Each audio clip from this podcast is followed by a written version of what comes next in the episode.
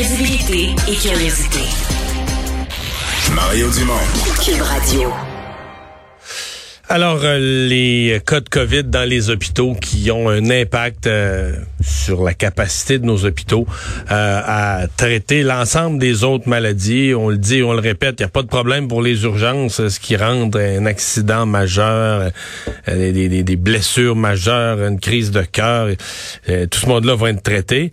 Mais il y a tout ce qui doit être planifié, des, des, tests à venir, des, des cas de, de, d'opération chirurgie élective. Ben ça, il s'en fait pas beaucoup présentement. On n'a pas le personnel. Le personnel est soit en isolé à cause de la COVID, euh, d'autres sont en maladie, en épuisement. Euh, et puis bon, euh, on a les cas de COVID qui ont bondé les hôpitaux. Eva Villalba est la directrice générale de la coalition Priorité Cancer. bonjour à vous. Bonjour, euh, M. Dumont.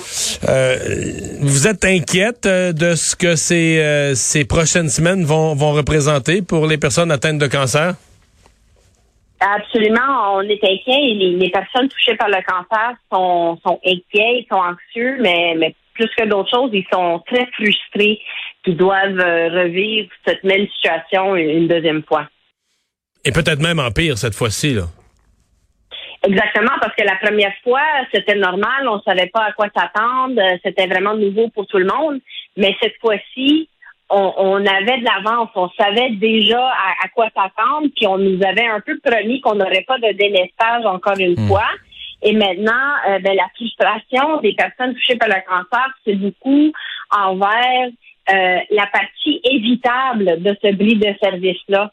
Donc, euh, on est frustré parce que tout le monde, la population au complet, est frustrée de d'avoir euh, suivi les règles, les se faire vacciner quand possible et tout, puis de, de protéger les personnes vulnérables. Mais on voit qu'il y a un certain, une certaine partie euh, de frustration qui augmente parce qu'on dit, ben, beaucoup des lits là, qui sont actuellement occupés, ben, c'était évitable si des personnes euh, s'avaient fait vacciner. Donc, on sent vraiment cette frustration-là grimper énormément euh, par les mhm. personnes vulnérables. Ah oui, c'est là qu'est portée votre votre frustration. Euh, bon, euh, qu'est-ce que vous avez comme comme indication de cas concrets là? Est-ce que c'est des tests, des diagnostics? Parce que le cancer aussi, des fois, euh, la première étape, c'est de, de, le découvrir. On a des craintes, on va passer une, une colonoscopie, on va passer des tests qui, qui, qui vont mener à la découverte qu'il y a un cancer et donc aux traitements appropriés. si on reporte les tests, on reporte le premier traitement aussi. Est-ce que ça, vous avez ça? Est-ce que vous avez aussi des cas carrément de, de chirurgie ou des gens en attente de chirurgie qui sont reportés pour un cancer? Exactement. La, première chose, c'est qu'on a vu dans la première vague qu'on a manqué au-delà de 4000 cas de cancer de, moins qui avaient été dépistés par rapport à la même période de l'année précédente.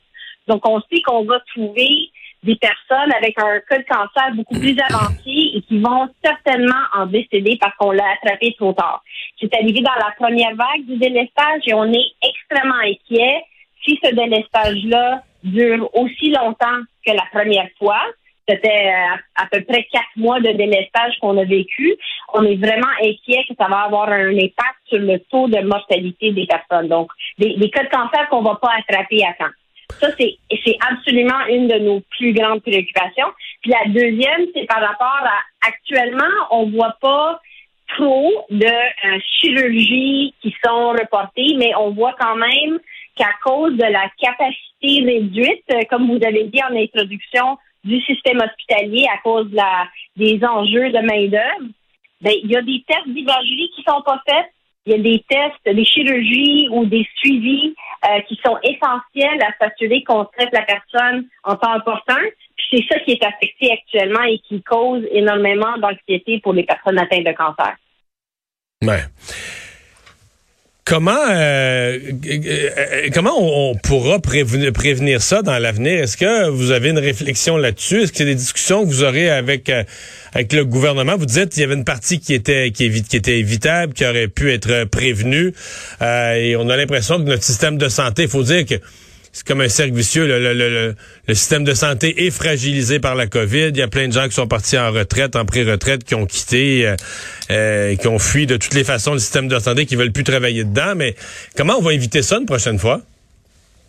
Ben, c'est une bonne, c'est une bonne question. Puis en fait, si vous vous souvenez, en, en juin, on nous avait promis, on nous avait annoncé en fait une annonce à l'automne euh, avec un plan pour adresser euh, l'impact de ce délestage-là. Docteur Lucio Paterni devait nous présenter un plan pour comment adresser l'impact de ce délestage-là, puis on l'a jamais eu.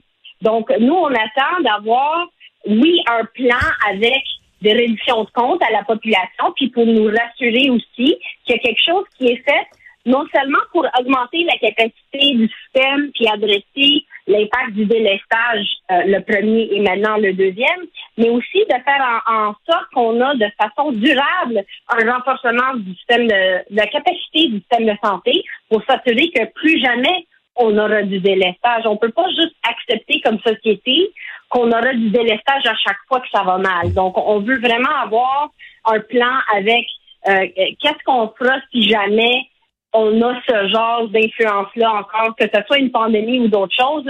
Puis je pense que la, la partie de la main-d'œuvre, ce sera essentiel. Comment organiser euh, les, euh, les services en temps de pandémie. On, doit vraiment avoir des, un plan concret, mais non seulement à l'intérieur du gouvernement, on, on exige une reddition de compte à la population, puis aussi pour nous rassurer que le gouvernement sait où il s'en va pour renforcer le système de santé de manière plus résiliente pas juste de, tout le temps en, réaction.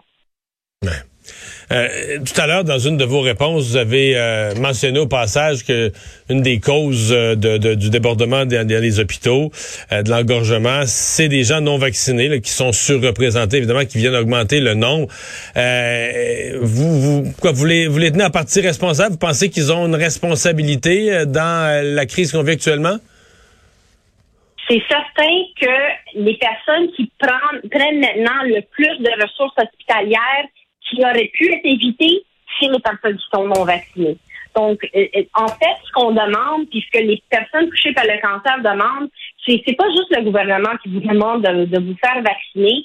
Si vous croyez pas dans la COVID, bon, ça vous appartient, mais croyez dans le cancer, croyez dans euh, les, les, problèmes cardiaques, protégez votre, votre voisin, en, vous faisant vacciner, c'est un peu notre message, c'est de dire, mais ben, les gens qui souffrent de délestage, c'est pas les personnes qui ne se sont pas faites vacciner. Ils ont tout fait ce qu'ils avaient à faire, mais ils sont plus vulnérables que la population. Et donc, on, doit les protéger. C'est pas un choix personnel si ça affecte notre voisin ou l'autre. Donc, on, on veut vraiment s'assurer que le maximum de la population qui peut éviter de se trouver dans les hôpitaux. Donc, si on est avec un système affaibli, si on est euh, avec un système euh, affaibli, puis on est plus vulnérable, on on peut pas éviter d'aller à l'hôpital. Mais si vous êtes en, bonne santé et tout ce que ça prend, c'est un vaccin, ben faites-le pour votre voisin. C'est un peu le message parce que oui, c'est un drain sur nos ressources limitées du système de santé, puis ça affecte les autres quand, quand on ne prend pas ces décisions-là. Donc, c'est un peu notre, notre message. On souhaite que le maximum de la population puisse se faire vacciner, pas parce que le gouvernement nous le demande, mais parce que c'est la bonne chose à faire pour, pour toute notre société. Puis ça nous permet de faire le maximum puis donner les services aux, aux personnes les plus vulnérables de notre société.